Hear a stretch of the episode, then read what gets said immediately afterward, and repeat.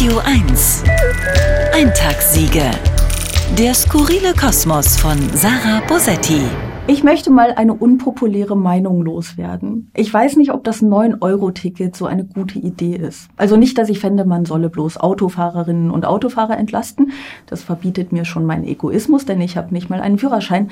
Aber drei Monate lang den gesamten Nahverkehr fast kostenlos zu machen, könnte ja dazu führen, dass sehr viele Menschen den Nahverkehr nutzen. Volker Wissing hat gesagt, das sei eine Chance, den öffentlichen Personennahverkehr sichtbar zu machen. Grundsätzlich tolle Idee. Ich befürchte nur, dass er sich nicht unbedingt von seiner besten Seite zeigen wird. Also der Nahverkehr, nicht Volker Wissing. Bei Volker Wissing bin ich gar nicht sicher, welche seine beste Seite ist.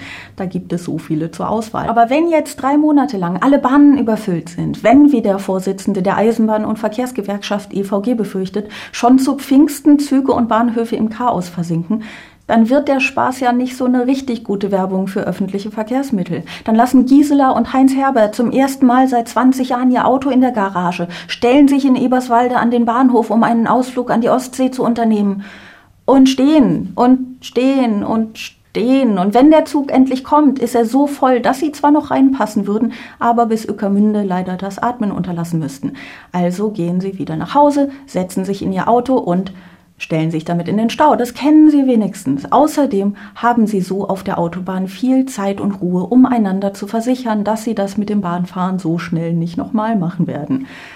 Okay, vielleicht ist das ein bisschen pessimistisch. Die Lösung für das Problem ist natürlich nicht, den öffentlichen Nahverkehr nicht preiswerter zu machen. Aber vielleicht sollte man den Spaß ein bisschen vorbereiten, Kapazitäten aufstocken, reibungslose Abläufe gewährleisten.